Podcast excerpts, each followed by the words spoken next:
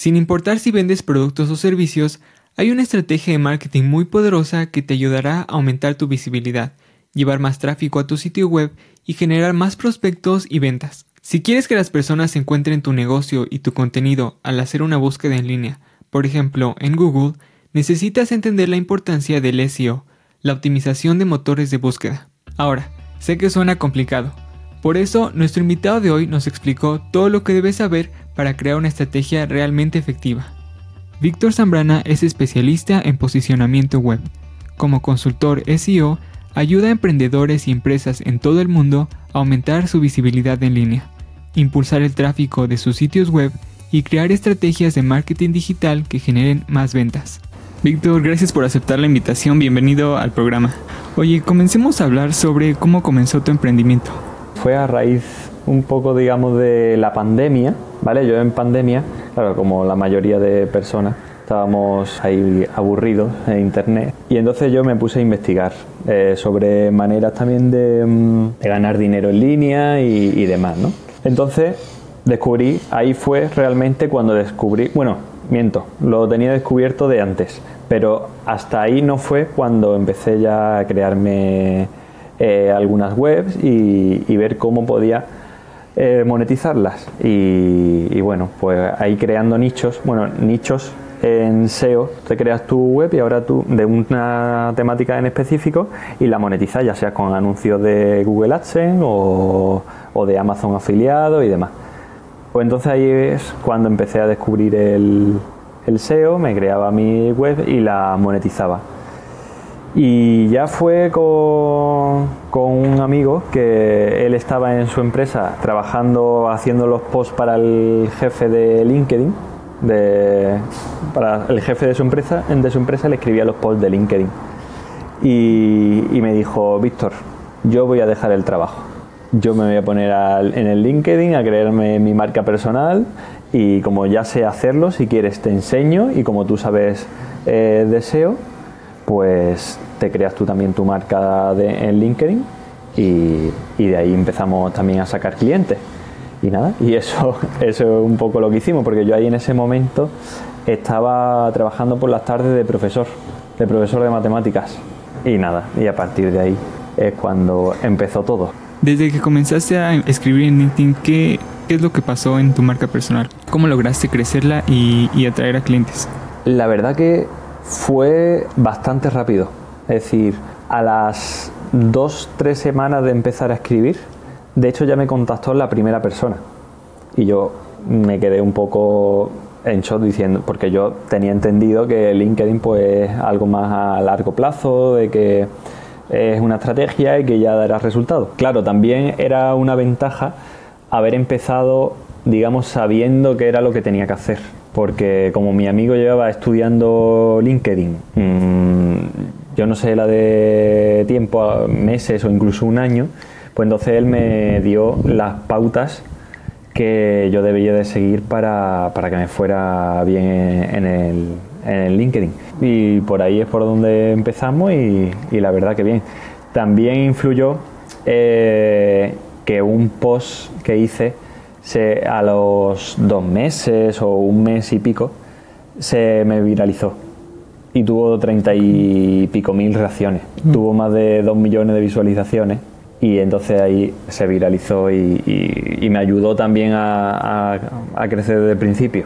Perfecto. Oye, me gustaría ahora profundizar en el tema de SEO.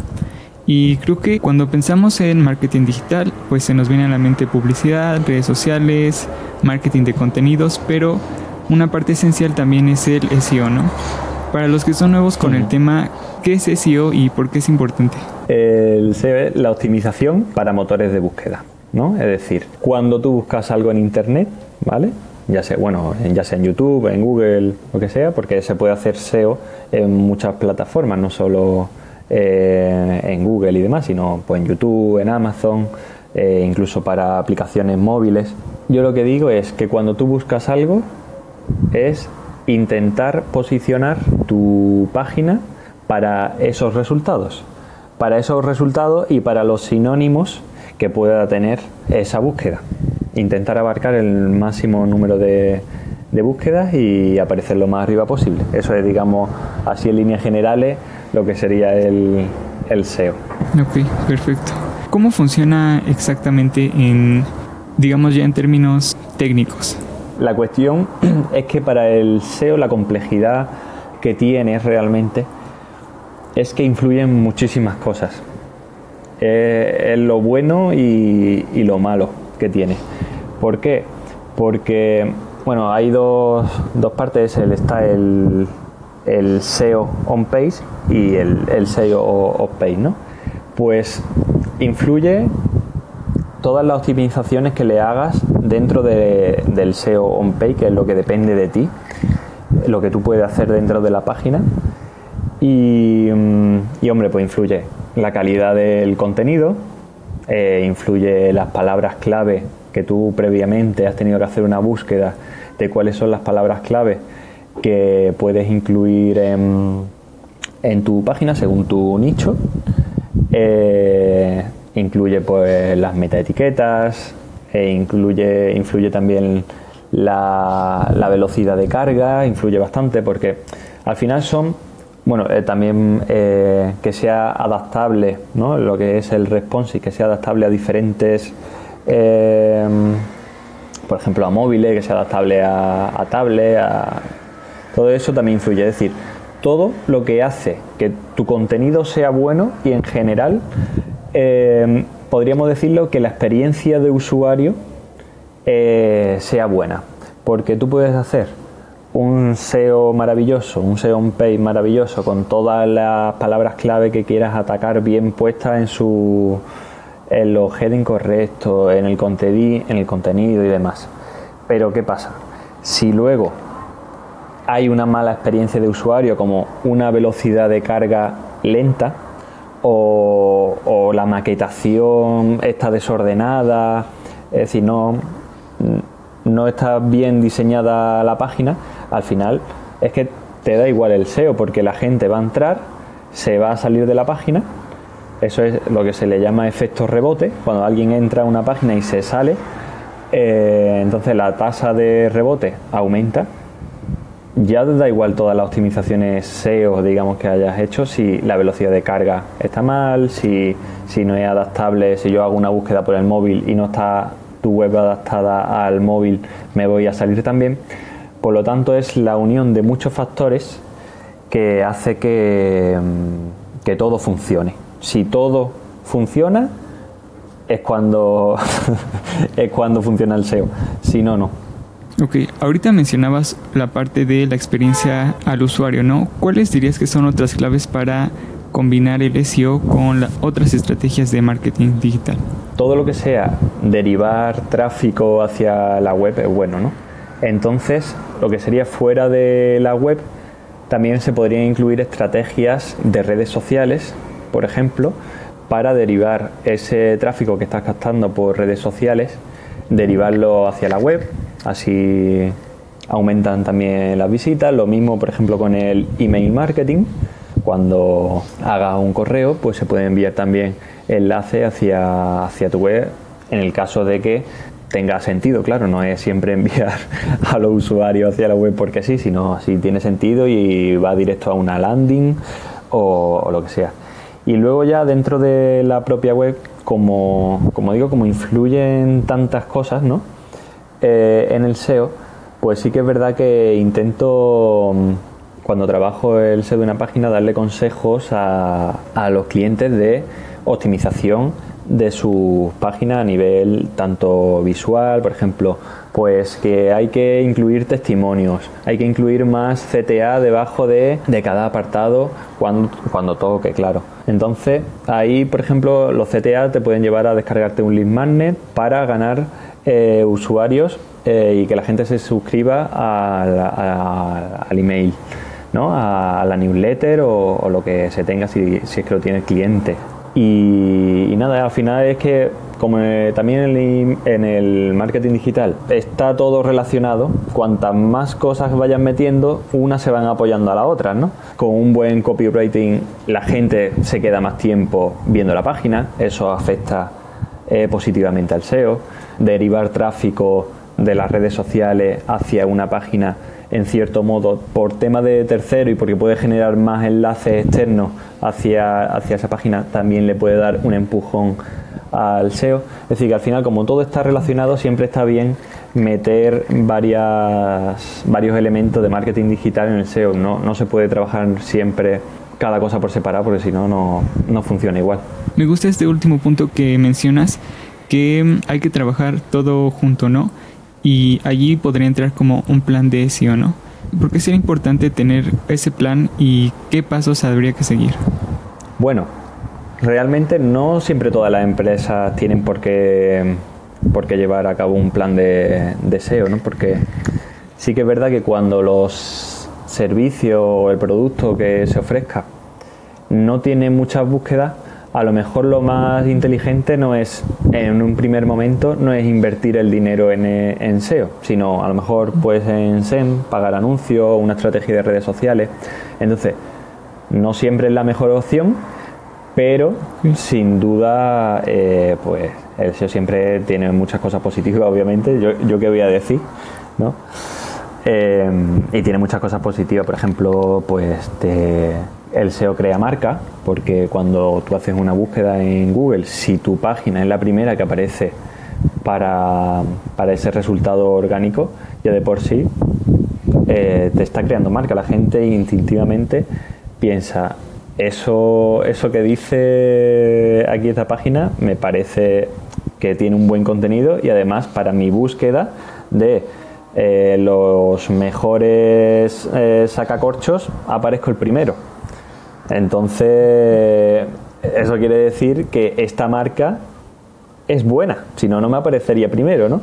Entonces, eso es una de las cosas que más me gusta del SEO también, que, que tiene que crea, crea marca. Y luego me había dicho que qué paso había que seguir, ¿no? Sí, yo sé mucho como metodologías, o sea, darnos paso a paso, ¿no? ¿Cuál dirías que serían esos, esos pasos? Bueno, yo como trabajo y como al final estudié eh, en el, en el máster que hice el, el máster de, de Big SEO, yo realmente antes de hacer el máster trabajaba de otra manera. Yo normalmente hacía, pues sí, hacía la investigación, pero intentaba hacer lo máximo posible en el primer mes y luego a partir del segundo mes ir haciendo contenido de blog para apoyar eh, esas optimizaciones que se habían hecho antes.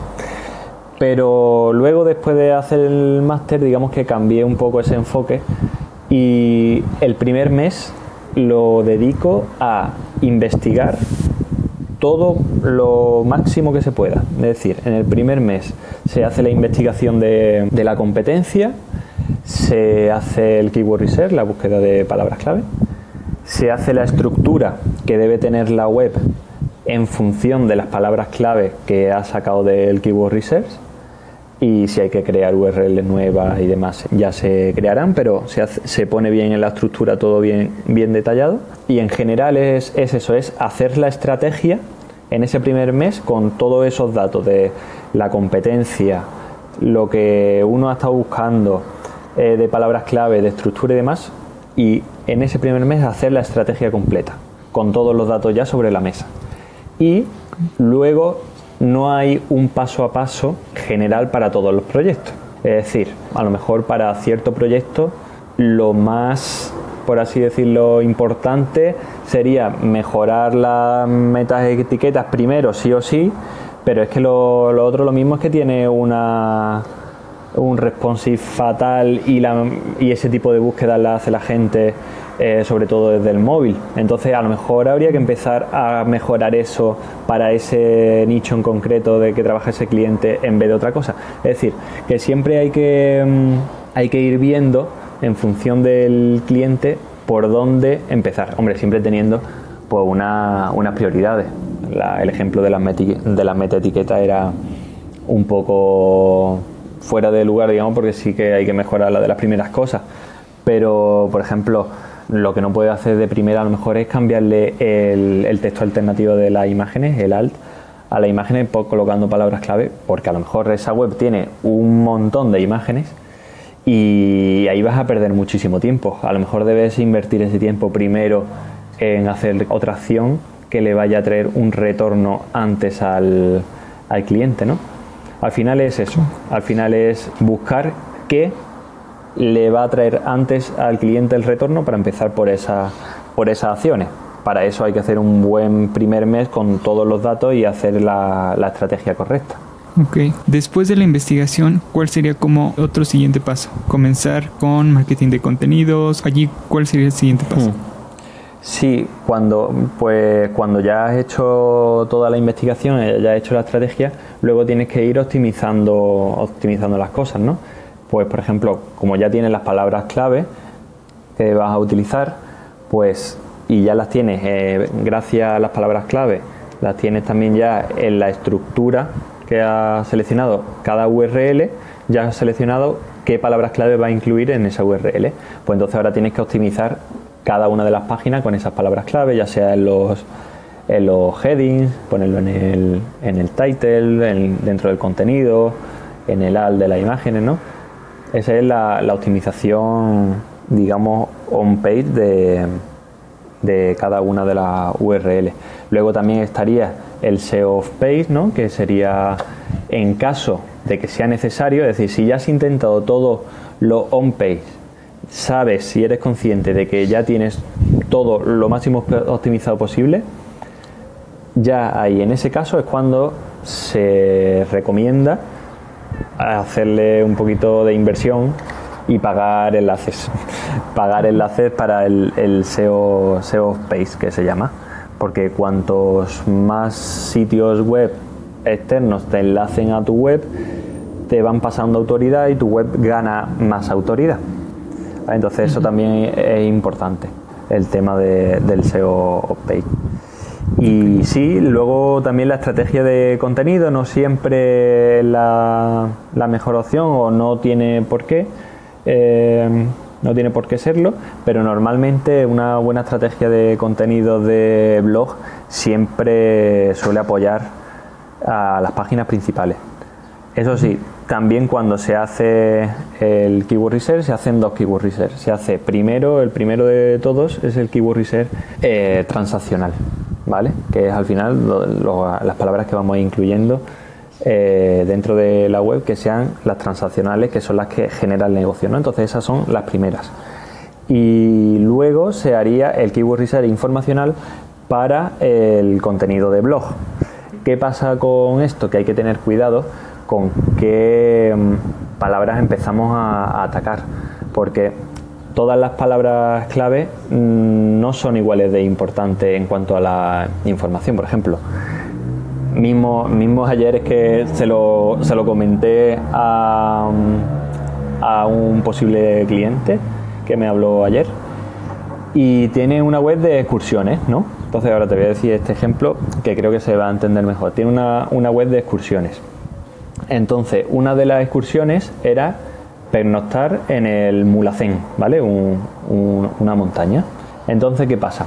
Que tú ese contenido lo puedes optimizar a nivel SEO para la gente que busque dormir en el Mulacén, eh, pernoctar en el Mulacén, todo ese tipo de contenido, de palabras clave, incluirlas dentro de esa URL. Pero luego puedes hacer contenidos de blog que apoyen a, ese servicio que ellos están ofreciendo, que en este caso es pernoctar en el Mulacén. Pues entonces yo lo que le expliqué es, se puede hacer una estrategia de, contenidos que apoyen a, este servicio, pero no todas las palabras clave que se busquen con respecto al Mulacén son las más interesantes. Unas están más cerca de la compra y otras están mucho más lejos. Entonces habría que empezar por las que están más cerca. Por ejemplo, si vamos a hacer un contenido de blog sobre este tema, habría que empezar, por ejemplo, por nueve cosas que debes saber antes de ir al mulacén, antes de dormir en el mulacén, ¿sabes? ¿Por qué? Porque eso está lo más cerca posible a la compra. Pero, sin embargo, no puedes perder el tiempo al principio en hacer post de esta es la fauna que hay en el mulacén, ¿vale? Porque en este caso es una búsqueda totalmente informacional, no tan, está muy alejada de la compra, ¿vale? Eh, dentro del embudo está mucho más lejos de la compra. Entonces lo inteligente es empezar con contenidos que uno piense y en su estrategia esté que esté lo más cerca posible eh, de la parte transaccional y que la gente al final de ahí, de ese post de blog, se deriva al servicio y es más fácil que compre. Ok. Ese último consejo me parece muy, muy útil. Dentro de marketing digital, dentro de SEO, existen muchas herramientas. ¿Cuáles dirías que son como las más esenciales para hacer un buen análisis y una buena optimización en, SEO? Sobre todo si es para empezar, si es para gente que va a empezar, que está emprendiendo y quiere hacer SEO por su cuenta o, y demás, o no quiere hacer mucho, mucha inversión en herramientas, con las típicas que son gratuitas por ejemplo, eh, para búsqueda de palabras clave, yo utilizo dos. Utilizo SEMrush, que eso sí es de pago, pero luego también utilizo eh, Google AdWords, ¿vale? La herramienta eh, gratuita de Google, que es cierto que te dan intervalos de, de, búsqueda. Te dice, pues, móvil, el iPhone 14 tiene entre 100.000 y un millón de búsquedas, ¿sabes? No te dice exactamente cuántas búsquedas tiene, pero si tienes una, mm, una campaña de anuncios abierta, sí te da los resultados exactos. Y puedes poner la campaña abierta, capar el, el rango de, de inversión y al final, no sé, yo, yo es que no tengo ninguna campaña abierta y lo que hago es que a lo mejor al mes me cobran 3 euros de una campaña que hago que tengo ahí capada a céntimos simplemente y entonces me da los resultados exactos. Entonces, qué mejor que Google que te dé eh, los resultados exactos de la gente que busca en su propia plataforma, en vez de plataformas externas que cojan los datos de, Google. ¿no? Entonces, yo por ahí, por esa parte, Google algo para hacer el Keyword Research. Ya si te puedes apoyar de Senras, por ejemplo, pues está bien. Lo que pasa es que Senras es un poco caro, pero hay otras herramientas para hacer búsqueda de palabras clave más, más económica, como es por ejemplo eh, DinoRank, ¿vale? Esa, esa es, más barata. Y también, bueno, eh, Uber también es bastante más barata. Y luego también para medir y, tener todos los datos claros, herramientas gratuitas como Google Analytics o Google Search Console, que eso es, eso es vital. Tienes que tenerlo vital, son, son gratis y al final es para medir las analíticas, saber qué acciones puedes ir tomando y, y mejorar lo que, lo que no esté funcionando bien. Ok, perfecto. Yo creo que de todo lo que hablamos de SEO, pues tiene muchas, muchas partes, ¿no? Es muy complejo. ¿Cuáles dirías que son como las claves para elegir un, un buen consultor SEO?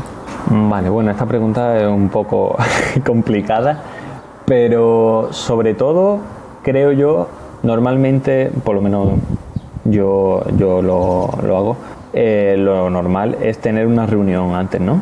Una charla virtual y poder hablar un poco sobre el proyecto, yo ahora sí que es verdad que antes paso un formulario para que lo rellenen, ir con los datos ya por delante de primera hora, que desde que lo, hago pues es más productiva la, reunión y, y, demás, pero sobre todo diría yo que la primera reunión tú notes que sepa de lo que te está hablando y que no intente venderte el servicio, sino simplemente decirte, pues mira, he estado viendo tu web y habría que mejorar esto, esto, esto, porque como estrategia sería recomendable hacer esto, esto y esto. El hecho de, que ya te lleguen con, una estrategia y un plan definido y que le hayas dedicado 15 minutos, tampoco hace falta, hace falta mucho más según el caso, pero echarle un ojo a la web con las herramientas que tenemos, pues podemos ir viendo más rápido eh, estadísticas y podemos ir viendo todo. Entonces, cuando ya estás metido en esto no es complicado pensar una estrategia de cosas que se podrían hacer dentro de esa web. Entonces, si le vas ya directamente a eso con el cliente, pues es mejor para que, vaya, las probabilidades de que te contraten son más altas, claro, porque ya sabe esa persona, dice, vale, pues ya me ha venido con un plan definido. Que luego, luego mm, pues no te quieren contratar, pues bueno, pues han llevado la consultoría, la mini consultoría gratis, pero, pero al final es lo que toca. Sí, Sí, es un buen, un buen consejo. Víctor, quiero pasar a la parte final de la entrevista y quiero hacerte solamente algunas preguntas. ¿Cuál sería tu mejor consejo para los emprendedores? ¿Con qué los quieres dejar? Mi principal consejo, y además aplicado a lo que yo viví, es mm, al principio todo normalmente intentamos empezar de, de manera gratuita, ¿no? Queremos buscar vídeos en YouTube, informarnos eh, de aquí, de allí, aprender un poco, todo, todo gratis. Pero si de primera hora se paga ciertos, mm, por ejemplo, membresías, ciertas membresías, ciertos cursos que tú sepas que puedan acelerar tu proceso, mi consejo sin duda es cogerlo de, primera hora. Yo me hubiera ahorrado una de tiempo eh, si en vez de eh, durante meses estuviese intentando formarme eh, gratuitamente, así después de eso me metí en una membresía que se llama mm, SEO Warriors. Si los meses que pasaron antes de meterme en esa membresía me hubiera metido de primera hora, hubiera aprendido muchísimo más rápido, porque ahí está todo bien esquematizado, está tiene un montón de cosas, entonces no hubiera perdido el tiempo en buscar vídeos de YouTube de, vale, este me está contando esto, luego me voy a otro que me está contando lo mismo, pues ya he perdido el tiempo, digamos, ¿no?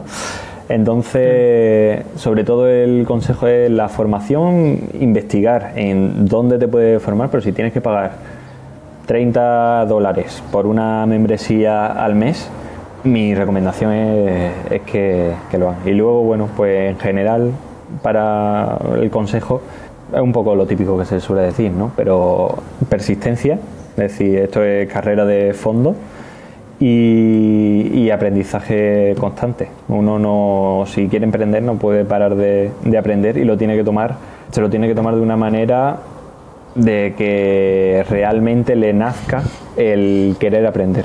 Porque si no te nace el querer aprender cada día, no, no vas a llegar no se va a llegar lejos, porque se necesita el aprendizaje, como no, no salga de ti, nadie te va a decir tienes que aprender. Qué buen consejo. Si tuvieras que volver a empezar tu negocio, ¿qué es lo primero que harías? Un poco lo que, lo que te acabo de, comentar, ¿no? El invertir directamente en formación desde el principio, eso, eso seguro. También un poco pues lo que he hecho, eh, LinkedIn desde, desde el principio me ha dado muchas oportunidades, entonces eh, volvería a, hacerlo. Y sí que quizás lo que también haría es poner más foco en lo que, en lo que estoy haciendo. Porque sí que es verdad que he estado haciendo SEO, dando servicio y demás, pero también he estado intentando muchas cosas paralelamente, que entonces si, me, si empiezo a, probar muchas cosas, al final no termino de, avanzar en ninguna de esas otras cosas. Entonces, pues, Víctor, déjate de, tanto buscar, céntrate en, uno de esos proyectos y tira, y tira para adelante, pero no intentes llevar eh, tres o cuatro. Es, eh, tendría más, más foco, que es lo que estoy intentando tener ahora, aparte de, de los, de los servicios de SEO, pues tener foco en una sola, en una sola cosa. Ok, me gusta. Me gusta ese consejo. ¿Puedes compartir tus tres mejores recursos con los emprendedores? Ya sean libros, cursos, algún hábito, una aplicación, lo que sea. Bueno, de SEO es un poco lo que te comentaba antes de SEO, SEO Warriors, la membresía de SEO Warriors, o también está la membresía de Team Platino de Chuiso, esa también es buena opción. Luego, eh, de YouTube, pues yo de, en YouTube gratuitamente, pues personalmente he aprendido, bueno, sobre todo de Romo Alfón, que fue por el que gracias a él empecé en esto, de ver su vídeo e, en YouTube. Romo Alfón, luego también está el canal de, de Dino eh, está también el canal de, mm, de Enseo eh, Danilla Mazares, ¿vale? También, también me gusta mucho. Y luego también veo mucho canales y vídeos sobre inteligencia artificial, modelos de negocio, todas esas cosas siempre me gusta también estar, estar informado. ¿Y qué más? Y bueno, para los emprendedores. Bueno, para los emprendedores, obviamente, algo que yo hago y creo que tú también y casi todo el mundo que, estamos en esto eh, hacemos, que es, son los libros, ¿no? En este caso, eh, no hace mucho me apunté a, a una plataforma que se llama Flash Libros y está muy bien porque son libros de emprendimiento y te lo resumen en 45 minutos tienes eh, el resumen de ese libro. Luego te dan PDFs con las ideas más claras, te ponen ejercicios del, libro que te acaban de, explicar de forma resumida, eso es en audio. Y luego también te hacen una recopilación de todos los datos de cada uno de esos libros. Entonces, mm, la verdad que a mí eso me ha gustado mucho y también me ha ayudado mucho a absorber más conocimiento, digamos, más rápido. Sí que es verdad que tú cuando te lees un libro, ahí la mayoría de las veces se te suelen quedar más las ideas que cuando lo escuchas, ¿no? Cuando escuchas un resumen.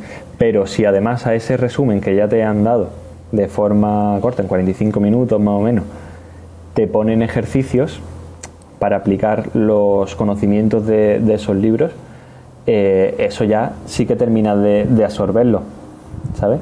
Entonces, yo eso lo recomiendo. Y si no lo habías escuchado antes o lo que sea, échale un ojo porque, porque está muy bien. Hay libros de todo, emprendimiento, hábitos, de, mm, de bueno, de marketing, hay un poco de todo. Ok, muy bien. Gracias, gracias por compartirnos. Oye, al final de cada episodio pasamos de la teoría a la práctica. ¿Qué tarea le quieres dejar a los emprendedores? Pues bueno, si es de, deseo de la gente que quiera empezar a optimizar su página web y, demás, eh, y que no tengan mucha idea, pues es buscarse vídeos de, en algún canal de, de, YouTube, mismo de los que he comentado, he comentado antes, y hacer un keyword research, ¿vale? Que al final es como la base de todo y entender cómo, se hace y por qué se hace, ¿vale? Entonces, cuando ya tengan esas palabras clave de su negocio, la siguiente tarea que le pondría sería pues investigar un poquito cómo se colocan todas esas, esas palabras clave dentro de, dentro de la web. Partiendo de ahí, búsqueda de palabras clave y optimización, pay así a nivel básico, sin duda para empezar pues sería, sería buena opción. Perfecto. Víctor, quiero agradecerte por tu tiempo, por tus consejos. ¿Dónde te pueden seguir los emprendedores? Bueno, pues en LinkedIn. en LinkedIn ahí estoy subiendo contenido. Sí que es verdad que em, hace dos meses y demás no estaba subiendo tampoco mucho. A lo mejor subía un post o dos a la semana y tal pero ahora en agosto, que es cuando menos gente hay, pero bueno, estoy publicando todos los días de lunes a viernes. Así que ahí comparto también consejos de SEO, comparto cosas de, mi vida, de lo que pienso del emprendimiento y, demás. Y, bueno, el otro día me dijeron que incluso una muchacha que toma notas de, de mis posts de SEO y que gracias a eso es de las que más sabe de SEO de su, de su empresa. Y yo, anda, mira. o sea que es que a veces nos pensamos que, que lanzamos un texto ahí al aire y, bueno, lo, lo, lee en persona, pero no somos conscientes que también le sirve a, mucha gente lo que, lo que comparto yo, lo que compartes tú y, y lo que comparte mucha gente que gente que no entiende de eso te toma como referencia eh, en eso, se fía de ti, de tus consejos y apunta y, mejora gracias a eso. Entonces, mm, ahí comparto muchas cosillas y quien me quiera seguir por ahí, pues ahí estamos. Ok, perfecto. De todas formas, dejaremos tus redes sociales en, en la descripción del episodio para que puedan seguirte. Y nuevamente, gracias, gracias por compartir y gracias por tu tiempo. Muchas gracias a ti, porque la verdad que bueno, es la primera vez que me invita a un, a un podcast y, nada, me ha gustado mucho y sobre todo pues gracias por contar, por contar conmigo. Gracias. Esta conversación con Víctor fue increíble. Es un experto en el tema y tienes que seguirlo. Ahora, tengo curiosidad. ¿Cuál es la idea número uno que te llevas de este episodio? Y lo más importante, ¿cómo puedes ponerla en práctica desde hoy? Déjame saber en los comentarios. Y por cierto, si disfrutaste esta conversación, asegúrate de suscribirte si estás en YouTube. Y si estás escuchando el podcast, síguenos, porque no te quieres perder todos nuestros episodios nuevos. Gracias por estar aquí. Nos vemos en el siguiente episodio de Eres Emprendedor.